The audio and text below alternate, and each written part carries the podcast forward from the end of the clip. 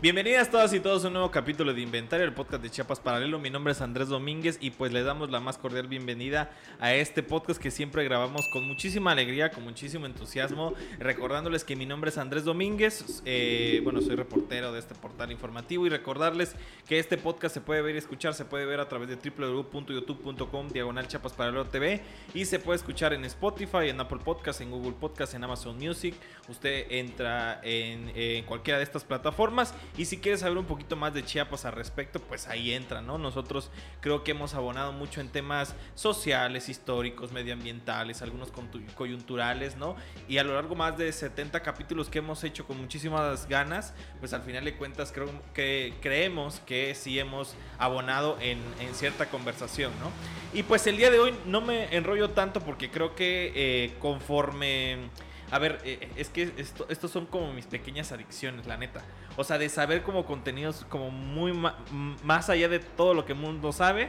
Y el día de hoy vamos a hablar, en el marco de este, de, este día que sale el podcast, pues estaría celebrando un natalicio más de alguien que es tan icónico, tan icónico es, que eh, la ciudad lleva su apellido, ¿no? Que es Joaquín Miguel Gutiérrez, ¿no? Y para ello hemos invitado, gracias por su presencia a Ricardo Rincón Hernández. Él es licenciado y maestro en historia. Eh, de hecho, a él lo conozco justo porque daba los recorridos eh, en, el Museo de la Ciudad y que con muchas ganas creo que sí tenía como eh, mucho contexto y pues infinitamente te agradecemos mucho el que hayas estado acá y que estés, ¿no? Pero primero preguntarte cómo estás, Ricardo, ¿todo bien? Todo bien aquí, muchas gracias por la invitación. Eh, pues sí, efectivamente andamos este, todo bien y ahorita me viene el recuerdo de cuando el museo estaba abierto y damos los recorridos virtuales de, este, dedicados a la historia de la capital, tanto como la destrucción de su centro histórico hasta días conmemorativos. Claro. Eh, damos este el recorridos dedicados a la vida de Joaquín Miguel Gutiérrez y la transferencia de poderes de San Cristóbal a Tuxtla, así también como el de la Federación de Chiapas a México. Era muy interactivo, la verdad. Claro, y sí, o sea, bueno, el Museo de la Ciudad definitivamente es como un espacio eh, enteramente diferente, ¿no? O sea, creo que, eh, por ejemplo, si tú te vas a Puebla o a Guadalajara, pues en general toda la ciudad engloba muchísimo, como, y se nota que no es como un edificio, o sea, un edificio sobre todas las edificaciones, sino que al final de cuentas eh, el Museo de la Ciudad se cuece totalmente aparte porque creo que inclusive su arquitectura se puede ver, ¿no? O sea, que creo que es muy identitaria, ¿no? Entonces, ¿qué te parece si primero nos platicas por qué es historia? O sea, cuéntanos un poco de ti, de por qué estudiaste historia, eh, si lo de Joaquín Miguel Gutiérrez ya alguna vez lo habías escuchado, cuéntanos un poco más sobre ti. Eh, sí, es algo curioso porque antes de estudiar historia yo no tenía pues planteado, ¿no? qué carrera estudiar cuando estaba muy muchacho, aunque bueno, al final va a estar un poco raro. Y mi familia me decía, pues como me gusta mucho platicar con las personas y me, y me gusta desenvolverme con la gente, mi familia me decía, no, pues estudia comunicaciones. Y, moraleja, ¿no? Estudien lo que quieran, porque si tu familia dice que estudias algo solo porque tienes talento de algo, no es así. Claro. no es así. Entonces, estuve tres semestres en la UNACH en comunicaciones. No manches. Sí, estuve tres semestres. Eh, oye, ¿qué generación? Este, empecé en el, 2009. Mm, pero no muy, este, me gustó la... Perdón, o sea, no, o sea, no me di cuenta que no era lo mío. Eh, porque me la pasaba mucho con los chavos de literatura y pues me gustaba, me la pasaba leyendo a cada ratito, o sea, casi no me integraba mucho en los eventos. Eh, cuando me salí de ahí, estuve tres semestres, el, este, pues ahí sí me puse a pensar, ah, caray, dije yo, ¿para qué le hice caso no, a mis hermanos? Y fui con un este, orientador vocacional después de haber salido de la prepa un año, un año después, a hablar con uno de mis maestros, el, el maestro Salustino, de la prepa 7, una excelente persona, ¿verdad? Muy accesible.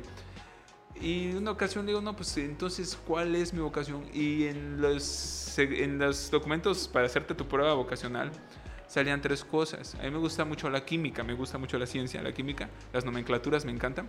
Eh, igual me gusta mucho lo que es hacer historietas, el arte me encanta también. esos, esos dos no los ejercí porque me gustan como hobby, la verdad. Y la tercera es investigación. Entonces, una ocasión, me recuerdo, estaba yo este, checando uno de los libros de historia de uno de mis, de mis sobrinos y estaba cargando al más chiquito, el hijo de mi hermano. Y clásico, así como si fuera la película Ratatouille, se me vino una regresión en la mente y yo, y yo me acordé cuando estaba yo chavo que era muy bueno en esa materia. Dije, ah, caray. Y me gustaba mucho esculcar y, y- y inclusive hasta cuando muy muchacho te encantan las conspiraciones y todo eso. Claro. Entonces me di cuenta que eso era lo mío. Eso no, pues a mí me gusta eso. Yo me acuerdo que un maestro de la secundaria donde estudié, le pregunté, ¿y dónde y existe la licenciatura en historia? Y me decía, no, es que tienes que irte a la normal superior. Ah, caray, dije, no, pues No no, creo". manches. Sí, entonces ahí fue que me fui este, eh, eh, informando hasta que me comentaron, no sabes qué, la UNACH y la UNICACH tienen historia. Ah, bueno, entonces no perdí el tiempo, tomé la decisión de entrar ahí y créeme que hice mucho más allá que donde estaba. Entonces, mm, las materias te enseñan lo que es lo, lo, lo, lo, lo interesante y lo dinámico de la, de la UNICACH es cuando te enseñan paleografía, o sea, transcribir documentos coloniales, ¿no? Del siglo XVI, tienes documentos de, de obispos, de, de frailes, ¿no? Sí, Y claro. todo o lo sea, de la colonia. ves ¿no? la hoja toda Eh, amarilla. amarilla, ¿no? Claro. Entonces, aprendes a, a, este, a paleografiar, ¿no? Te das cuenta que en la forma de escritura de los españoles durante la, ep- la época colonial tienen abreviaturas en árabe y tienes que Eh, igual lo que es de Latín, en lugar de dudas de Eh, latín. En, en parte, pero ya son más documentos este, Más de- eh, europeos, exactamente. Ah, sí. Ahora, el detalle aquí está que, que lo que es archivo histórico, eso, cuando tuve contacto con eso, no, esto es lo mío, dije. Entonces, curiosamente, tal vez esa parte de mi inquietud estaba dormida en su tiempo y me olvidé, porque a veces nuestro subconsciente así nos juega. O sea, sabes que te gusta algo y, y tienes talento para ello, pero pum, te olvidas y ya luego lo retomas. Y a mí me, gus- me gustaba mucho eso. Ahí es donde empecé. Entonces termino la licenciatura en historia en la UNICACH. Eh, la verdad, este, para mí fue una etapa muy bonita. Para mí, yo le tomé muy- le tengo mucho amor a la UNICACH, la verdad, la, y más licenciatura en historia. Una muy buena escuela la UNICACH, la verdad, no, no me quejo de mis maestros, o sea, la doctora Mariana Doctor González, muy una excelente persona, eh, la maestra Marla Alcázar Díaz, el maestro Jordi, mi asesor, uno de mis mentores, este, Carlos Uriel del Carpio este, Penagos, todos ellos les tengo un gran, ap- todo, y lo más que me faltaron mencionar, ¿no? les tengo un gran aprecio porque me formaron muy bien, Claro. yo considero que me formaron muy bien, eh, porque después de egresar, después de, dos veces en la consejería estudiantil y ya después de terminar la tesis, que hasta eso la tesis que hice eh, fue polémica en su tiempo. Y de hecho, uno de mis compañeros, un, gran amigo, Emanuel Grajales Clavel, que es periodista, un excelente amigo, me comentó una ocasión. La primera tendencia que se marcó de, de- de hablar de la destrucción del centro histórico nació en el Museo de la Ciudad con tu servidor, porque la tesis de licenciatura que redacté, con la que me gané el título, de, de historiador se lleva por nombre La decadencia arquitectónica del centro histórico de Tuxtla Gutiérrez. Ahí, ahí desenmascaré cómo fueron las etapas de destrucción del centro, porque no fue, todos crucifican a Juan Sabines, sino la etapa, la destrucción del centro histórico de- consta de cinco etapas, o sea, va Sí, acorde a la- a paulatina, al- acorde a, las, a la transformación urbana. Eh, y esto fue lo y esto y cuando vine aquí al Museo de la Ciudad durante mi servicio social, es igual es algo curioso porque también a, a quien le tengo que agradecer mucho por parte de mi formación que me ayudó, me apoyó con diplomados en el Museo de la Ciudad fue Mariana Villa Chávez. La verdad Claro, es excelente persona, sinceramente y le agradezco mucho a ella y siempre voy a seguir agradeciendo. Ahí este, entré a dar mi servicio y me dijo, no, ¿sabes qué? Este, que ya, ya, ya, ya, ya, te- ya egresaste, sí, pero quiero trabajar aquí. Estamos pensando en dice. Entonces llegué y trabajando en el Museo de la Ciudad, eh, los recorridos ahí nacieron, en, en Claro. este lugar. Y bueno, eh, no sé si te gustaría saber cómo nacieron los recorridos de historia de Tuxtla, porque está muy genial, la verdad. Que es que, eh, eh, es que el, el tema de los recorridos no se va a entender nada, Ajá, sí. si- o sea, sin conocerte a ti de entrada. Eh, exactamente. Y luego no, no se va a entender nada porque creo que inclusive, eso me lo dijo eh, eh, una persona que, que creo que te conoce, me dijo que tú inclusive te vestías de Joaquín Miguel Gutiérrez. ¿Eso sí es verdad? Es que llevaba yo, eh, personificaba en algunas ocasiones, ¿no? Este, inclusive cuando daba clases en el CBH interino para dar el examen y recordar, pues es muy dinámico con los estudiantes también. A veces llegaba con un reloj ferrocarrilero, ¿no? Un sombrero de copa y interpretando el siglo XIX y, y los decían, no, órale pues. Pero no solo era el personificar, sino el punto aquí es que despertara yo el análisis crítico de las personas. Una- muchos piensan que el historiador son nombres y fechas y no es así. No, o sea, es análisis sin juicios de valor. Sí. José María Tornelli, eh, un- un, este, que, lo, que lo dan a conocer en un libro de historiogra- historiografía mexicana, decía, eh, el ser humano no juzga, sino el que juzga es, ya sabes quién, ¿no? El de ahí arriba. Entonces, efectivamente, él sí hacía personificaciones, pero en días conmemorativos. Ya. En días conmemorativos. Eh, por ejemplo, ¿Pero Apa- qué te ponías? O sea, ¿qué te Ayer ponías? ponía un sombrero de copa, mi saco llevaba un bastón y un reloj ferrocarrilero. O sea, como un clásico burgués del siglo XIX. Pero, eh, pero tú decías, yo soy Joaquín Miguel Gutiérrez con Ah, en ocasiones, de repente, sí. O sea, para hablar de su vida de él. ¿Y cómo llegabas? ¿De saco y corbata? Eh, no, puro saco, chaleco, si no agarraba mis botas, unas botas negras con hebilla y me las ponía, me las arremangaba del pantalón. Algo sencillo, como para Claro. personificar, ¿no? Pero solo eran días conmemorativos. Sencillo, sencillo pero simbólico, ¿no? Simbólico, o sí, sea, claro, es, exactamente. es- es un plot twist, o sea, la neta te da el buen y eso jala a la, a la- jala a la gente. Lo, lo que caracteriza los recorridos que yo daba, porque ahorita pues, no se están dando porque no está el museo abierto, es que siempre pongo música de, de ambientación y, gen- y me empleo una narrativa que atrapa. Por ejemplo, en la de la destrucción del centro histórico de Tuxtla, que el recorrido le titulo Una ciudad que alguna vez existió, así se llama. Este, la- no te miento, y no les miento aquí también, pero hasta se los pueden decir, mucha gente salía llorando. Salía llorando porque a pesar de que implementaba música muy triste de Ennio Morricone y de Chris Cornell de Rescatando el Torraño, o sea, son, son rolas muy buenas, es- es, muy claro, tristes, entonces... El bueno, la- el malo y el feo. Exactamente, claro. entonces, entonces, como mencionó la doctora Marilena Tobar González, hay que entrar, la historia tiene que entrar en los sentidos, o sea, no solo decirte, ah, en tal fecha no, sino decirte con análisis, mira qué sucedió y mira esto, mira esto, mira lo que pasa aquí, aquí, allá, todo. Y las personas se quedan pues así. O sea, era una hora 20 minutos desde el prehispánico hasta la destrucción del centro histórico. Imagínate, 400, casi Claro. más de 400 años de historia. En- y ahí, pues normal, ¿no? Sin personificar a nadie. Pero ya cuando son conmemorativos, ahí sí metían este, instrumentales del siglo XIX, ¿no? Que Tchaikovsky o ay, Tchaikovsky. De Tchaikovsky, ¿no? Este, pues, sí, ¿no? O sea, la obertura 1812, Claro. pues, entonces, y, y la gente te atrapa. Oye, grande pues. Tchaikovsky, ¿no? Ah, sí. No lo merecemos a Tchaikovsky, ¿no? Las bodas no tendrían sentido sin Tchaikovsky, ¿no? Pues sí, ¿no? Entonces, bueno, fue- son varias, varias cuestiones que los recorridos sí atraparon mucha gente. Claro, pero bueno, eh, Ricardo, ¿te parece? De entrada vamos a polemizar ya. Sí, o sea, ya, de una entremos, vez, ¿no? O ya, sea, ya calentamos motores. Claro, calentamos motores, pero me parece muy importante que calentemos. A ver, ¿quién, o sea, de entrada, cómo podríamos, eh, creo que para, para ir entrando en materia, Ajá. cómo podríamos definir a Joaquín Miguel Gutiérrez? O sea, bueno, no yéndonos, o sea, como to- totalmente a su obra, sino como que tú dijeras, si en Tuxtla se dice quién es Joaquín Miguel Gutiérrez, ¿tú qué podrías, como el espectro que podrías jalar? Bueno, si, si fuera una pregunta, que, un turista me dice, ¿quién fue Joaquín Miguel Gutiérrez? Yo me quedaría corto si le digo que fue un liberal ilustrado que, que, que este, peleó contra los conservadores aquí en Chiapas. Me quedaría corto, me quedaría corto. Porque hasta eso tenemos que saber el por qué fue eh, fue un federalista, un federalista chiapaneco ilustrado y qué es lo que hizo, ¿no? Por eso en ocasiones a veces, eh, no a veces, sino siempre, les comento a las personas, antes de hablar de Joaquín Miguel Gutiérrez, quién fue, hay que tocar cuestiones históricas más amplias para poder llegar con él. Ahí tocamos una tangente.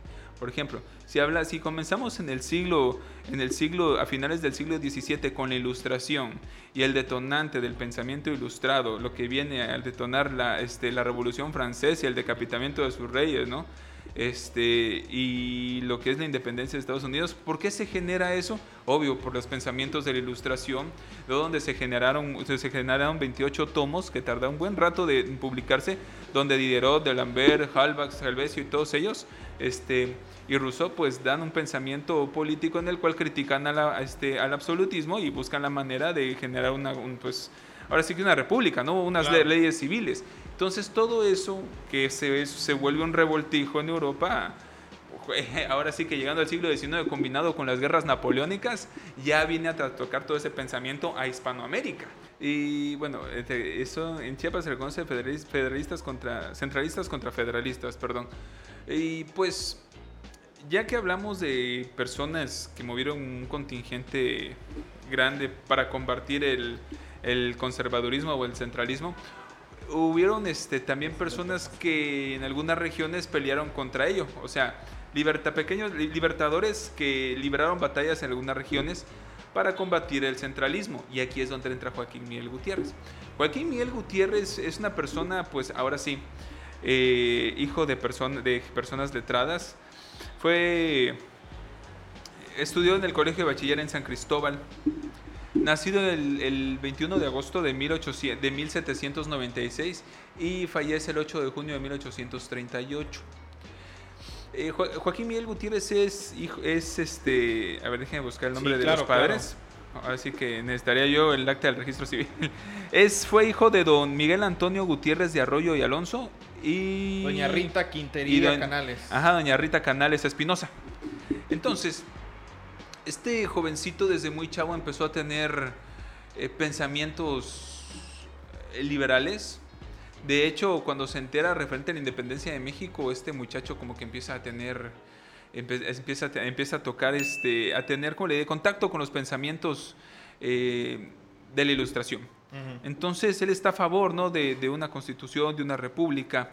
Ya de grande, pues cuando se entera de la independencia, del acta de independencia de Comitán, porque Comitán proclama su independencia primero, pues se pone a pensar, ah, De toda que- Centroamérica, dicho sea de paso. eh, efectivamente. Entonces se pone a pensar, ah, caray, dice, pues, ahí es donde empieza a despertar su lado, su lado federalista. Entonces ahí empieza a tener su, su, ca- su carrera militar, se deriva por ese, por ese periodo del siglo XIX. Y ya su carrera política, después de, de tener una familia, pues ya empieza a ser parte de, de este, empieza a ser di- con el puesto de diputado de la 22 legislatura, si no me equivoco y empieza a trazar parámetros de propuestas y planes para el estado de Chiapas, ¿no? Por ejemplo, la primera imprenta o el- la, la segunda imprenta que trajo donde empieza a circular el periódico La Campana Chiapaneca, por ejemplo, ¿no? Que dichos periódicos es muy ra- son muy raros aquí en, en Chiapas porque para encontrar alguno, ay, cuenta la leyenda según que algunos se los llevaron a Estados Unidos. ¿Y por qué? Oye, eso está bien interesante. Sí, O pues, sea, el primer. O sea, la, la segunda imprenta, el, pre- pre- periódico que circuló, La Campana Chiapaneca, o sea, pero dices la imprenta o el periódico. el periódico. O sea, los periódicos, los periódicos. o sea, los primeros periódicos de Ajá. Chiapas. Así, por- la- O sea, posiblemente estén en Estados Unidos. Sí, posiblemente sí. De hecho, estamos platicando una ocasión. eh, es, es son muy raros. O sea, el, el pararrayo también es otro. Claro. El pararrayo es otro. De antemano también Pero ¿por tuvo estás- mucho que ver. Pero, pero ¿por qué allá en Estados Unidos? Ahí sí que aludiría un poco a una frase del himno nacional mexicano, no más si osario no extraña de mí.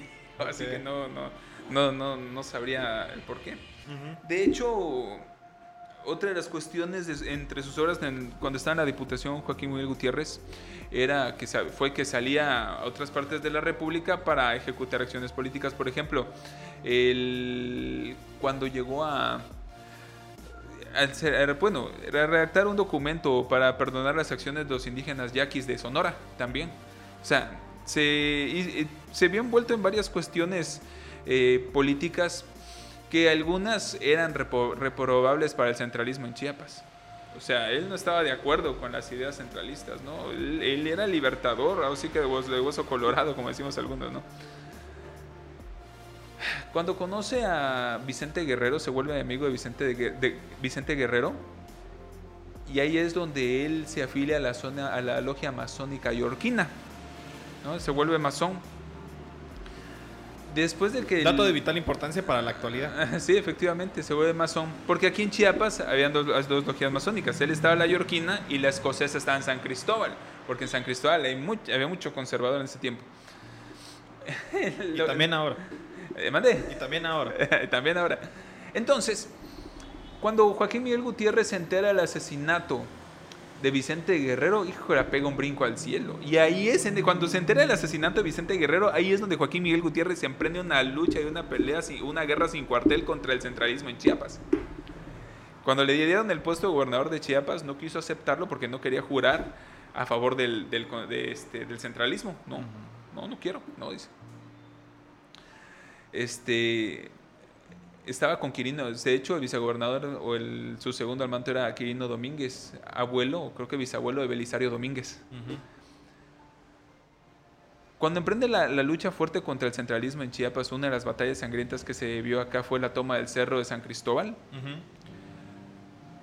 En una de las ocasiones cuando lo volvieron a reelegir como gobernador de Chiapas, fue desconocido por los conservadores aquí. No lo dejaban, este, no lo dejaban ejercer en San Cristóbal. ¿no? y le costó mucho trabajo. Eran batallas tras batallas tras batallas. Fue. O sea, literalmente, o sea, no, no- no- no se está diciendo eh, batallas en el sentido abstracto, sino batallas en el sentido estricto, ¿no? O sea, decir, Sí. o sea, literalmente eran... Yo soy el gobernador de Chiapas aquí y aquí se, y, y me están desconociendo cuando fui realmente electo, fui legalmente electo, ¿no? Y sacaron las armas. Y exactamente. De hecho, eh, sí, Joaquín Miguel Gutiérrez fue la piedra del zapato de los centralistas, porque a cada rato tomaba Tuxtla Gutiérrez, San Cristóbal, este, Chiapa de Corzo, buscaba la manera, pues, de, ahora sí que, de no dejar de molestar, hombre, ¿no? En lo que fue de la toma, de, bueno, ya comenté, ya comenté la toma del Cerro de San Cristóbal. Como no podía ejercer su mandato en San Cristóbal porque estaba lleno de conservadores, él toma la decisión de mover los poderes de San Cristóbal a Tuxtla. Sale en 1834. Ese es un decreto, ¿no? Primero saca una convocatoria de qué lugares este, estaban apuntados para ser la capital de Chiapas, ¿no? Entre ellos estaba, estaba, si no me equivoco, estaba Comitán, Chiapa de Corzo, Tuxtla Gutiérrez, obvio, ¿no? Vino, que, vino a quedarse en Tuxtla Gutiérrez. Ah, como Tuxtla Gutiérrez era un lugar rural todavía en crecimiento, o sea, una capital rural, se puede decir, ¿no? Sí, porque, o sea, no hay que recordar que inclusive el siglo pasado apenas eh, Tuxtla Gutiérrez tuvo más población. No, no sé si fue en el 70, el 60. A partir de los años, después del 70, del 80 en adelante, empieza el detonante del crecimiento Claro, urbano. Tuxtla se volvió una ciudad con más habitantes que San Cristóbal, ¿no? O sea, Pues sí, sí, porque como los, los obreros que vinieron a trabajar en, las, en la industrialización en los años 70 durante el gobierno de Manuel Velasco Suárez, buscaron un lugar donde asentarse. Por eso hubieron muchas invasiones. Por ejemplo, Patria Nueva y Albania Alta son invasiones y Claro. ya están completamente registradas. Pero eso es otra historia. Ajá, claro. Pero bueno, el punto es, el, eh, eh, este, eh, este decreto, ¿no? O sea, al final Sí. de cuentas, Lo, lo, sí, transfiere los poderes de San Cristóbal de Tuxtla y esto no fue una buena idea para los san cristobalenses. En aquel tiempo, de hecho, Ciudad Real, eh, San Cristóbal de las Casas, el decreto del cambio de nombre a San Cristóbal de las Casas fue por Joaquín Miguel Gutiérrez. Cambia el- se cambia el nombre allá. Y cuando él traslada los poderes de San Cristóbal a Tuxtla, a ellos no les convenció. En aquel tiempo Tuxtla Gutiérrez, no era Tuxtla Gutiérrez, era conocido como San Marcos Tuxtla, porque durante la colonia en el siglo XVI era conocida como San Marcos, pero va cambiando. Y, la, vari- y, la- y- y Tuxtla pues es la variante de Tuxtlán, porque era el nombre prehispánico. Ahora imagínense, si no hubiera llegado los mexicas y hubiera sido este Coyatoc todavía, ¿no? Coyatoc Gutiérrez. Coyatoc Gutiérrez. Coyatoc hubiera- Gutiérrez. Hubiera sido muy buena, ¿eh? Coya, Coyatoc Gutiérrez. Entonces, eh, San, Marcos, eh, San Marcos Tuxtla eh, se vuelve capital en 1834. Ay, Dios, los san cristobalenses estaban que se los llevaba. No, ¿cómo es posible que la cuna de los españoles se vaya para allá, siendo la capital de Chiapas? Este, tú, eh, San Marcos Tuxtla, ¿qué tiene San Marcos Tuxtla? Efectivamente, ese época tenía, ¿no?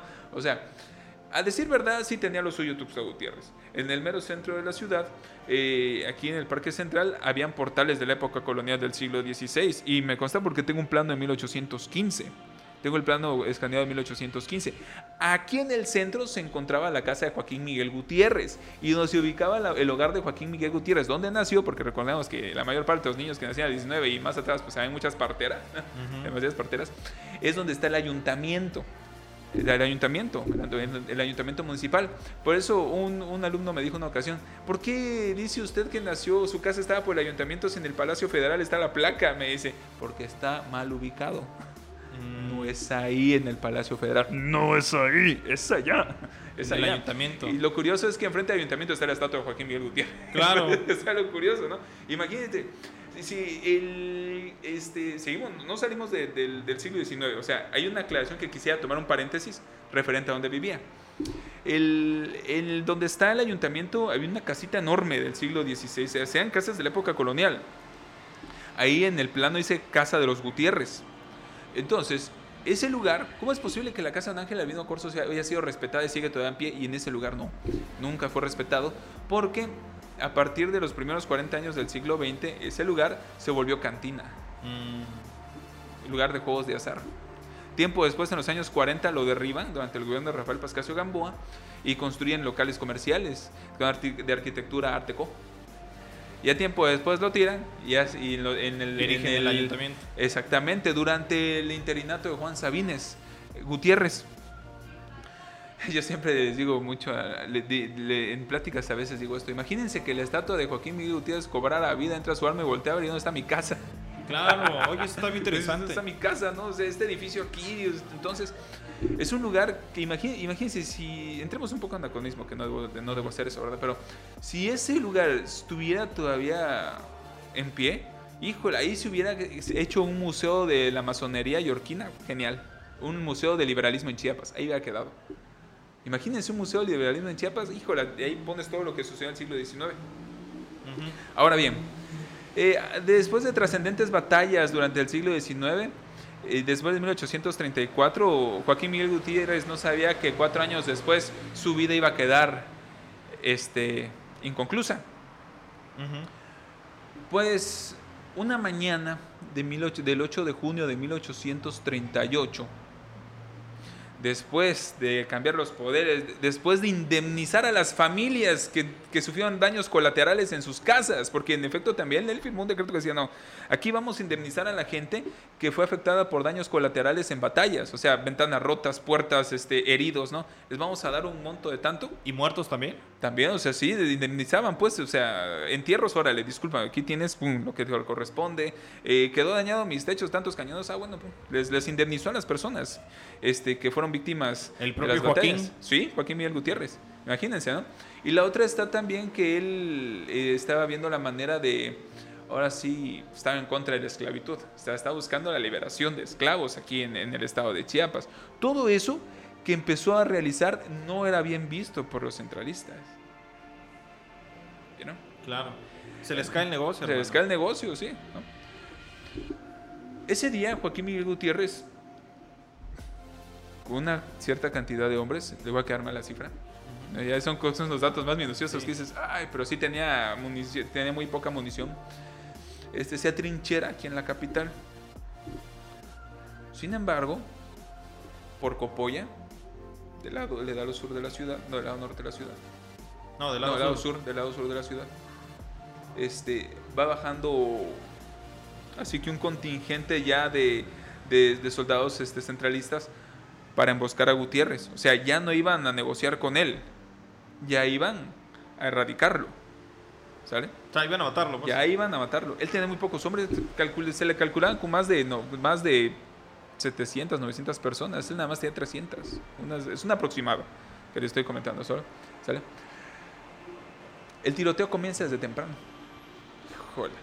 Empieza, Gutiérrez era un buen estratega, porque logró ahuyentar toda esa cantidad, ese contingente de personas. Se van para el cero, se regresan, ¿no? Se van derrotados, no es que salió, salió bueno este, este condenado. Un traidor de apellido Pereira sale entre los arbustos por el Mactumaxá. Miento, por el Zapotal. Y le comenta, ¿sabe qué?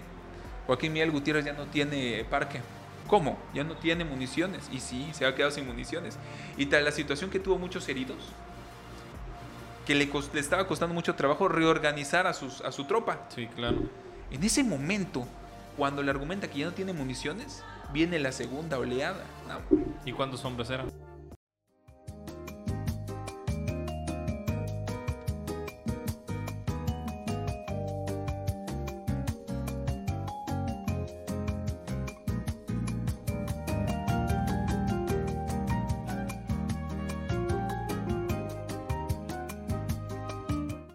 Este, la bóveda, el que tiene ahorita es catalana y, la, y, y antes era una bóveda tejada y la fachada tenía tres torres pequeñas.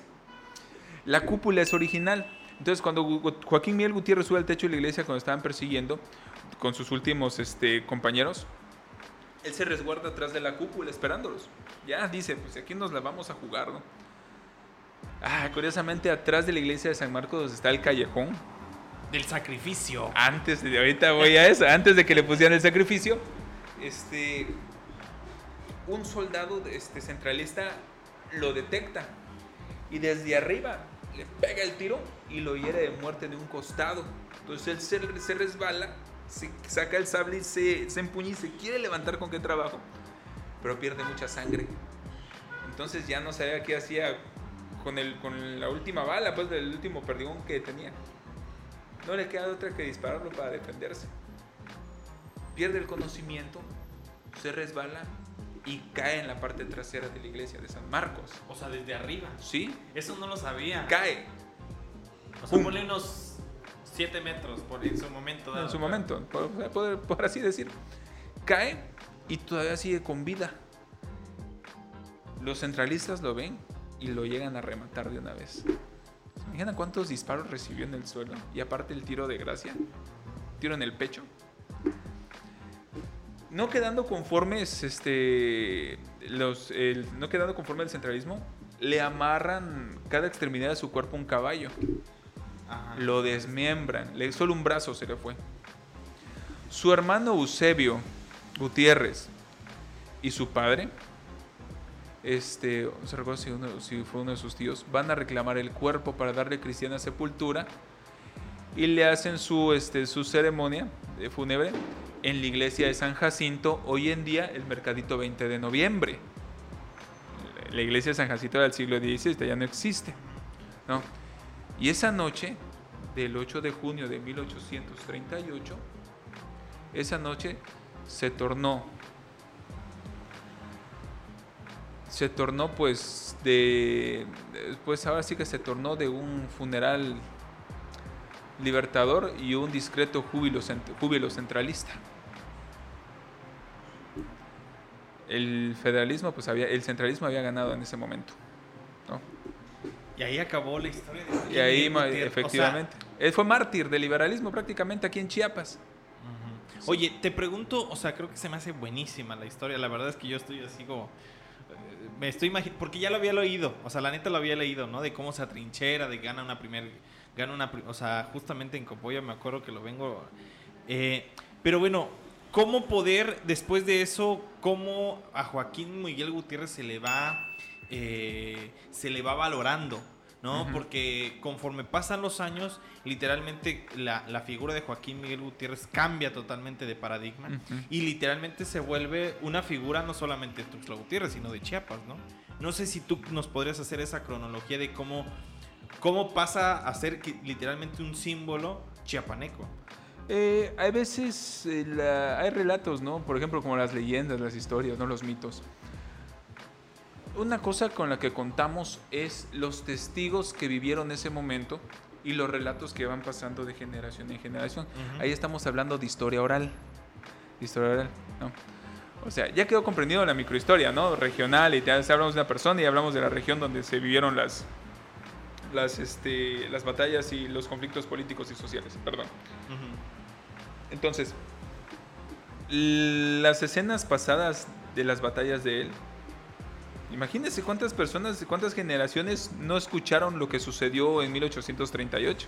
La gente que fue testiga en estas calles, en estas calles cuyas casas ya no existen donde estamos ahorita, casas antiguas de adobe y teja con patio enorme en medio del baño al fondo. Claro.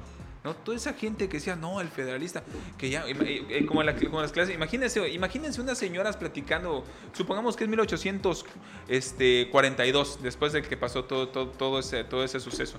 Imagínense, en una cantina, ¿no? Echando trago a algunos señores, como el libertador que falleció atrás, ¿te acuerdas, no? O sea, las pláticas cotidianas, ¿no? Claro. O las señoras, ay, pobre muchacho, que lo mataron aquel día de cuarenta y tantos años y peleó por, por, por, por nuestra ciudad. Imagínense todos esos relatos que van pasando.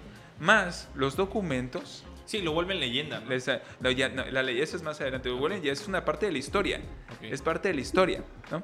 Y sí, efectivamente, muchos lo toman como... Puede, puede ser que dentro de unos añísimos más, no, pues cuenta la leyenda, ¿no? De que, que aquí murió un señor, porque también así lo, así lo relatan algunas personas. Pero en este caso ya es parte de la historia porque estamos hablando de un hecho histórico que empezó a nivel mundial y que trastocó en un, en un, en un En un espacio, que espacio es de del estado de Chiapas. Entonces ahí es donde eh, se vuelve un mártir. ¿Por qué razón? La clave está en la transferencia de poderes de San Cristóbal a Tuxtla. ¿A qué me refiero? Que a pesar de que él fue el primero que transfiere los poderes de San Cristóbal a Tuxtla, que este mismo conflicto prevaleció casi más, casi un siglo, casi el siglo XIX completo. Eran, eran, eran este, traslados tras traslados. Eh, entraba un, un, gobernador este, conservador, se iba para San Cristóbal, y venía otro, un, este, un, uno que con pensamientos liberales volvía a Tuxtla Gutiérrez. Era como un partido de voleibol, porque a cada rato se iba y venía, se iba y venía, se iba y venía, se iba y venía. Inclusive en algún momento, creo que Chiapa de Corzo sí, cayó en Chiapa de Corzo. Cayó en Chiapa de Corzo. Pareciera que fue un partido de voleibol y ahí iba la metáfora. Parecía que la cancha era Chiapa de Corso y de aquí para allá, de aquí para allá, y el balón cayó en la cancha. un ratito y se fue para allá, ¿no?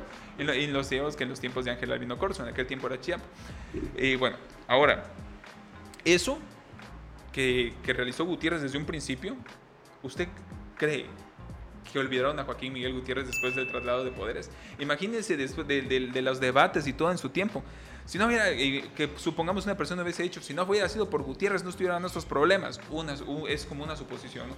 Entonces, desde ahí hasta ahorita Gutiérrez siempre fue, fue recordado, fue recordado. Entonces, a finales de mil, del siglo XIX, en 1892, 1892, Emilio Rabasa Estebanel toma la, de la última decisión en decir, no, los poderes quedan acá, y lo oficializa por completo y ya no hay vuelta de hoja. Entonces, ahí, ahí hay, otro, hay otra cuestión cuando se les pregunta quién Tuxtla Gutiérrez y quién transfirió, la y quién transfirió los poderes en San Cristóbal a Tuxtla. Todos se quedan con Emilio Rabasa Estebanel, pero ahí sí, muchos no, no recuerdan el dato, o tal vez no lo saben, que el primero fue Joaquín Miguel Gutiérrez. O sea, comenzó con Gutiérrez y finalizó oficialmente con Emilio Rabasa Estebanel. Ahí está. Y es por eso que Emilio, eh, eh, Emilio Rabasa Estebanel, en ese tiempo Tuxtla Gutiérrez ya era conocido como Tuxtla Gutiérrez, voy a hacer la redundancia, este, en el siglo XIX, 1892. ¿Por qué razón? Porque, ah, porque tres, cuatro años después de la muerte de Joaquín Miguel Gutiérrez, eh, en los años 40 del siglo XIX, mi tatara, tatara, tatara, tatara, tatara, tatara, abuelos, Fernando Nicolás Maldonado, que fue gobernador de Chiapas, eh, por tributo a acciones pasadas de guerra por parte de Joaquín Miguel Gutiérrez, se, se emite el decreto de que San Marcos Tuxtla pasa a llamarse Tuxtla Gutiérrez. Ahí está. Entonces, por eso, desde ese momento del decreto de los años 40 al siglo XIX para adelante, ya es que la capital ya es conocida en tributo con el apellido del federalista caído. Y ahí es cuando ya adquiere el, el nombre del Callejón del Sacrificio.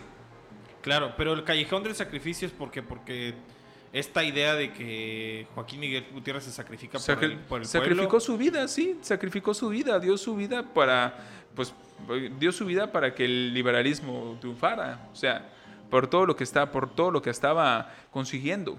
Que no sé si soy yo o está la placa todavía. Sí, ahí sigue la, placa. atrás, ¿no? Según los restos están ahí. Ah.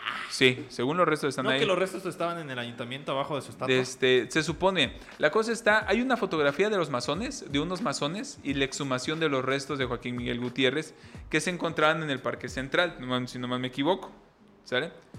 Y si me equivoco me pueden corregir, pero estamos todos para aprender. Claro. Ahora bien, entonces los exhuman y están, tengo entendido que están atrás de la iglesia de San Marcos. Ahí están. Sí, porque si uno va, de hecho el día de hoy, si uno va, de, o sea, literalmente detrás de la iglesia, por, está ahorita la Comisión Estatal de Derechos Humanos, ahí donde están los arbustitos hay una placa. Sí, atrás, atrás. de la iglesia de San Marcos. Este, ahorita pues a veces me dan ganas de verlo, pero luego como que Sí, claro. Salen malos sabores, ¿no? Eh, sí, está la, placa y sus restos. Y ahí dicen, aquí ya hacen los restos de Joaquín Miguel Gutiérrez, libertador y héroe epónimo del estado de Chiapas, ¿no? O héroe del estado de Chiapas. Francamente, eh, la conmemoración del, este, del, ciento, del aniversario de Tuxtla como capital es, un buena, es, un, es una buena pauta como para poder este, dar a conocer de nuevo la historia del federalismo en Chiapas.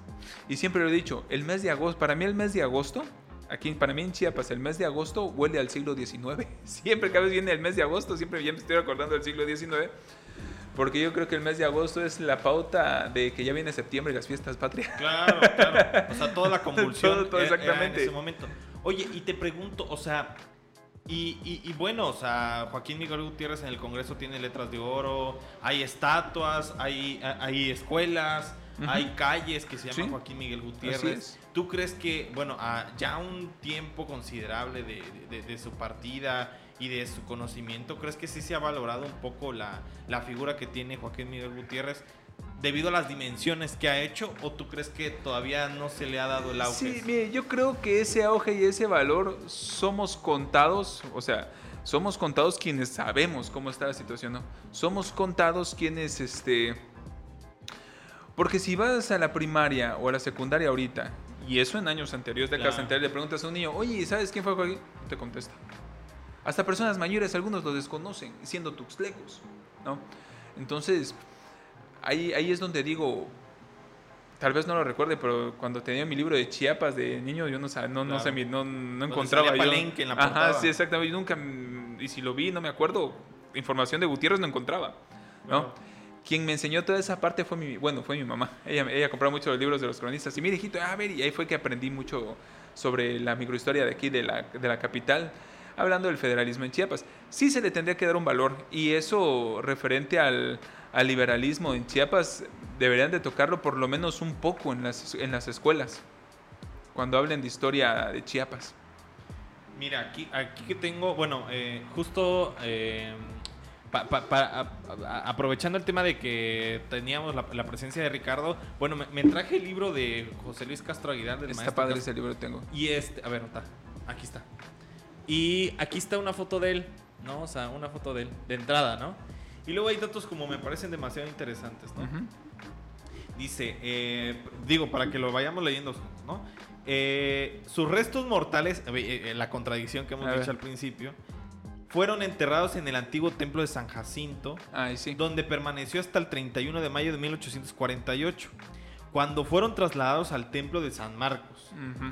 Luego, en 1848, es decir, ese mismo año, por decreto del Congreso del Estado se, se agregó el apellido Gutiérrez a la ciudad de Tuxtla, quedando como Tuxtla Gutiérrez. ¿En qué año? En 1848. Sí, efectivamente, en los años 40 del siglo XIX.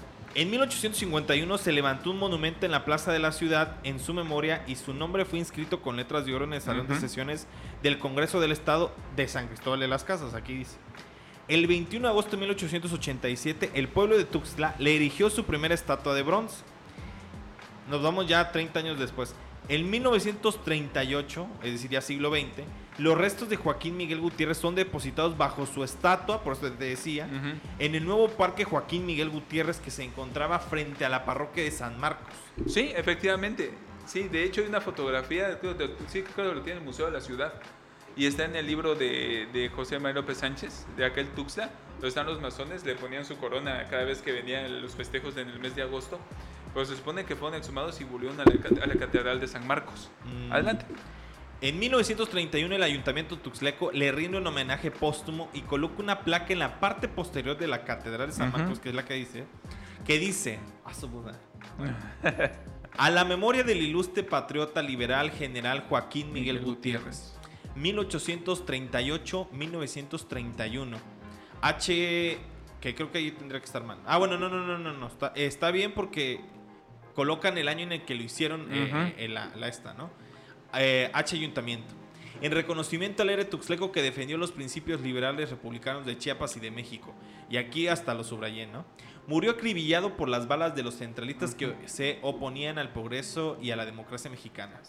La creación del Premio Estatal de Periodismo Joaquín Miguel Gutiérrez, el cual ya no existe, es un acierto del Congreso del Estado y un acto de justicia del gobierno del fundador del periodismo chiapaneco. A través de la prensa escrita, Joaquín Miguel Gutiérrez combatió las injusticias de los gobiernos estatal y federal, en particular la dictadura centralista del general Antonio López de Santa. De Santana, efectivamente. Ok, eso no- no- nos retrata muchísimo eh, el gran eh, Joaquín Miguel Gutiérrez, el, perdón, el gran José Luis Castro Aguilar. Una excelente persona, No, fue mi maestro, no, no, fue mi maestro. sí. Una excelente persona. La verdad es que, siéndote muy sincero, yo creo que mi vida periodística cambió cuando lo conocí a él. Él me dio clases de economía en la prepa 7. No, a mí no, a mí fíjate que yo lo conocí ya cuando daba, cuando ya era reportero y su, su motivación de informar era única. Es que era muy genial. Cuando estaba en la licenciatura en historia, eh, yo, yo me llevé muy bien con él. Aún nos compartíamos Sí. datos. Le comparto este, ah, yo te comparto este, ¿no? Y, y- y, este, y me explicaba, o en ocasiones, cuando tenía alguna duda, no encontraba una fuente. Ahora se cuenta que era un Google andante. Claro. Este, mire, me encontré tal fuente, ¿dónde puedo encontrar tal cosa? Ah, mira, y él me guiaba. Muy buena persona. No, Excelente. lejos, una persona cálida, una persona muy, Sí. muy entera. Yo lo único que no me, no me llegó a explicar fue por qué le pusieron Albania alta a la Albania. Que yo siempre le decía, oiga, ayúdeme, puedo investigar por qué le decían Albania. Porque yo siempre he vivido ahí, pero, o sea, Santa Cruz, el de la Candelaria, Shankar. Los nombres de, los, de las colonias, pues sí las pusieron. Pero, y el, y el punto es, ¿por qué Albania? O sea, no hay una referencia puntual que yo diga, claro, es porque es un nombre soque, claro, porque es un nombre de un río. O sea, no entendí nunca, y hasta el día de hoy nunca entiendo por qué le pusieron Albania a la Albania si no hay como... Es como Laguna Bélgica, no sé si me estoy a Ajá, entender. Claro. Laguna Bélgica se llama Laguna Bélgica y en Ocoso Cuautla no porque otra cosa, sino porque los dueños del terreno que lo donaron eran de Bélgica. Y por, y por eso se llama Laguna Bélgica, ¿no? De que, porque definitivamente no, tan, no tiene nada que ver. Pero nunca entendí por qué Albania, ¿no? O sea, no- se me viene a la mente por qué le habrán puesto Albania. Y yo una vez le llegué a preguntar y solamente me dijo, déjame te lo investigo. Pues es, una, es el país este, de la península albánica. Claro, Es- es o sea, es que Albania es un país de Europa, eso sí lo tengo clarísimo. Sí. Pero el punto es, no encuentro una relación con la otra. Eso es lo que... Pero bueno, el gran... Joaquín Miguel Gutiérrez, evidentemente es un eh, antes y un después de toda la historia de Chiapas y de. Tuxtla sobre Así todo. es. Y el punto es aquí decirte, bueno, ¿cómo nosotros podemos reivindicar su obra, reivindicar su- sus acciones? Eh, ¿Tú crees que con lo que se tiene ahorita es suficiente como para decir, bueno, Tuxtla está muy orgulloso de su caudillo, de su hijo pródigo, como lo podrían decir? Bueno, actualmente ya ha tenido este mucho más mención que en décadas anteriores. Si nos vamos a los noventas y a inicios del siglo XX, o sea, la primera década del siglo XX, son en fechas conmemorativas.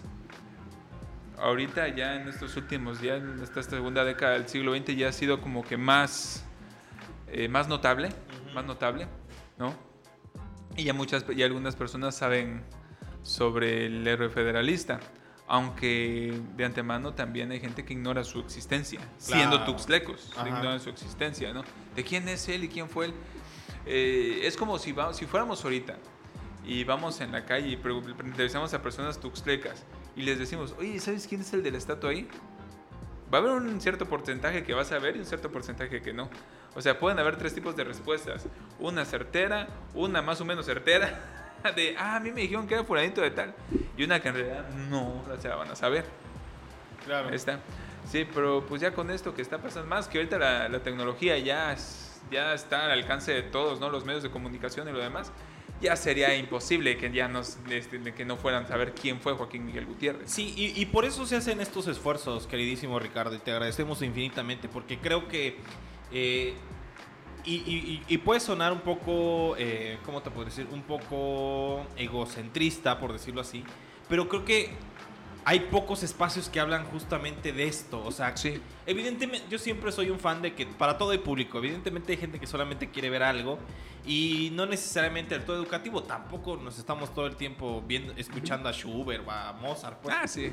Pero el punto es que deben de existir estos espacios Sí, justo porque creo que tanto el sistema chiapaneco de radio, televisión y cinematografía, Coneculta, el mismo Conaculta, el gobierno del ayuntamiento, no tendría que acotarse solamente a hacer eh, tipos de eventos de que colocan la corona en, el, eh, en la estatua. Sino que creo que tendría que ser más integral al punto de que creo que tendrían que generar espacios de investigación, Exactamente. tipos de proyectos diferentes. Eh, creo que eh, por eso lo colocaba ahí el maestro José Luis Castro Aguilar. El, tema el tema de otorgar el premio estatal de periodismo Joaquín Miguel Y Gutiérrez. debería estar prevaleciendo todavía. Es que prevalece, pero te- creo, que, creo que el Congreso no lo ha retomado. Ya llevan como muchísimos años que no lo hacen. Y, de ahí- y hay mucho talento en el periodismo que este, merece ser reconocido. Entonces el punto es cómo, a través de qué otras acciones, más allá del simple corona, del nombramiento, ¿Qué, ¿Tú visualizas alguna interesante que podría tenerse? ¿Cómo, cómo, cómo? O sea, alguna acción que tú crees que pueda revalorizar un poco más, más allá de solamente las conmemoraciones por su fallecimiento. Ah, bueno. Mire, el- si hablamos las ceremonias, cuando veo los, los periódicos en el archivo histórico de las ceremonias de coronación por el aniversario luctuoso, para mí se me, se me hacen muy herméticas, muy, muy aparte. O sea, y, la- y- y puedo apostar que del siglo pasado, sean los años 70, 60, 50, 80, no importa, cuando checaba los periódicos es, y la gente se enteraba, de, pues me preguntaba yo, porque llegaron, los, este, llegaron la, la- la logia masónica a poner la corona y se llevó la, la ceremonia. Pero nada más miraba a los masones parados ahí y alrededor. Entonces digo, no, eso ya, ya más a puerta cerrada, ¿no? Entonces es cuando me pongo a pensar, pues, y pues, ¿por qué no lo, no lo difusionaron en aquel tiempo, ¿no? Es como, como está pasando ahorita. Hace un año, cuando este, trabajé con, para, eh, contribuyendo con el ensayo que le voy a mandar, Ujú. para que se lo comparte aquí a las compañeras, voy a Claro. mandar del origen del pensamiento liberal y la vida de esta chiapaneco. Y fui este, a, la, a, la coron- a la coronación, pues, ¿no? Del aniversario luctuoso, eh, cuando estaba este señor Orozco Suárez en el Itac. Sí. Y ahí, ahí sí miré casi lo mismo, porque estaban todos, o sea, todos los masones, toda la gente de, gente de ayuntamiento, todos ahí parados. Y estaba observando, pues, me, me invitaron ahí. Y acá somos nosotros, de, nada más. Sí. Y, y el pueblo... Inclusive los mismos, siempre nos, siempre cuando de Sí, repente vamos sí. a, a eventos culturales es lo mis- como la misma gente. los mismos. Y eso siempre lo he criticado. Y, y- y la gente, pues, no, no, no van a, no van a convocar, no van a convocar gente. Dije, caray, bueno, ni modo, pues es así, es así. Y no, y no debe ser de esa manera. Claro. O sea, ahí es. Y ahí es donde implementé esto en el Museo de la Ciudad para traer gente y supieran toda la historia del estado, de, mucha parte de la historia del estado de Chiapas. A eso. Son esos para acá. esfuerzos, claro. Miren esto, pasa esto, esto y el otro. Hasta les digo, van a tener tema de conversación hasta para el mes de diciembre, les digo. No, pero creo que ah, ah, dices algo muy atinado porque, por ejemplo, al- alguien a quien yo admiro mucho su trabajo es Oscar Toalá de Jatamatzá, ¿no? Es un club astronómico que él dice, bueno, es que a la gente le gusta la astronomía, pero se evoca solamente en una cosa, ¿no? Y él me acuerdo que mucho, mucho del éxito que tiene es porque desarrolla actividades muy interesantes. Por ejemplo, siempre hace un concurso anual de vestimentas de astronautas, por ejemplo. Ah, qué padre. Y ahí haces que mucha gente, muchos chavitos que siempre se han querido vestir de astronautas, pues se vistan. Eh, familias completas. A mí me tocó ver porque una vez, afortunadamente, me invitó a ser juez. Y es como la familia completa. co- O sea, imagínate, tú tienes una hermanita, pues le- también le quieres echar la mano. Entonces se vuelve como un rollo familiar. Sí, efectivamente. Me imagino una obra de teatro, algún tipo de pintura y estas acciones que, que creo que aún no están siendo pensadas pese a la relevancia que tiene Joaquín Miguel Gutiérrez. Pero bueno, terminamos, ¿te parece bien este capítulo, queridísimo Ricardo? Pidiéndote primero una disculpa por las peripecias No, que, no, se que se preocupe. pudo haber, pero no sé si tienes alguna reflexión final de entrada, o sea, sobre este tema, eh, para que tú digas, bueno, con esto cerramos. Pues, ¿qué podría comentar? El, el estudia, el leer el antecedente del liberalismo en Chiapas es un reflejo de lo que uno puede explicarse lo que pasa hoy en día, ¿no? O sea, un chavito de secundaria se puede preguntar, bueno, ¿y, y cuál es el origen de los tres poderes, ¿no? Legislativo, Claro. ejecutivo y judicial. Entonces, cuando tiene contacto con la historia del, del liberalismo en, en- en Chiapas y en México y se va más para atrás con lo que acabo de comentar de Europa, ahí se da cuenta que fue por una necesidad de abolir el absolutismo para poder tener leyes civiles. Claro. Entonces ya ahí empieza a tener esa, esa curiosidad, ¿no? De que, ah, por eso actualmente tenemos una constitución, ¿no? Y ahí puede despertar otra- algunas otras inquietudes por las cuales inclusive puede influir hasta en su formación. Claro. Y bueno, no sé si quisieras cerrar con dándote alguna red social donde alguien te pueda encontrar o algún correo, algo que tú tengas a la mano para que la Eh, gente, por si te quiere buscar respecto al tema de la información. A, a nosotros nos pasa que de repente buscamos información para alguien que nos las dé. Así, Claro. eh, no sé si tengas algún correo o alguna red social. Bueno, de entrada, bueno, sí, les voy a dar mi- mi- mis redes sociales. De entrada, este, me dedico a lo siguiente. Ujú. Eh, aparte, bueno, soy este, investigador y hago trabajos este, de investigación, ya sea familiares o alguna persona que trabaje en alguna dependencia. eh, hago proyectos de investigación para desentrañar este, la historia de algún municipio, viceversa, no hay problema. Me puede, mi correo electrónico es rincónhistoria88 arroba gmail.com y en Facebook me pueden encontrar con mi nombre normal, Ricardo Rincón Hernández, y me pueden mandar algún mensaje si tienen algún este si quieren ejecutar algún proyecto o algún interés o alguna entrevista algo que necesiten por parte de su servidor, no hay problema. De igual manera también auxiliamos a los estudiantes en su seminario de tesis. Excelente, bueno, me, parece muchísimo y, y la verdad es muy valioso tenerte, Ricardo. Yo te conozco de lejos porque creo que sí hemos coincidido algunas veces en el Museo de la Ciudad y la verdad, tus ganas, tu energía se nota desde ese momento, ¿no? O sea, desde aquel momento de esplendor del Museo de la Ciudad. se extraña mucho. Se extraña muchísimo, por eso creo que estamos luchando por ello. Pero bueno, eh, cerramos este capítulo, ¿te parece muy bien? Claro, claro. No sin antes agradecer enteramente a Jimena con X y a Paula, porque la verdad es que se rifaron el día de hoy ante las peripecias de la vida. Muy genial. Y bueno, eh, pues decirles a la gente que este podcast se ve y se escucha, se ve a través de www.youtube.com diagonal chapas paralelo TV y se puede escuchar en Spotify, en Apple Podcast, en Google Podcast, en Amazon Music, y ustedes ponen inventario o chapas paralelo y ahí seguramente lo van a encontrar. Y pues nada, mi nombre es Andrés Domínguez y nos vemos en la siguiente conversación de inventario, el podcast de chapas paralelo.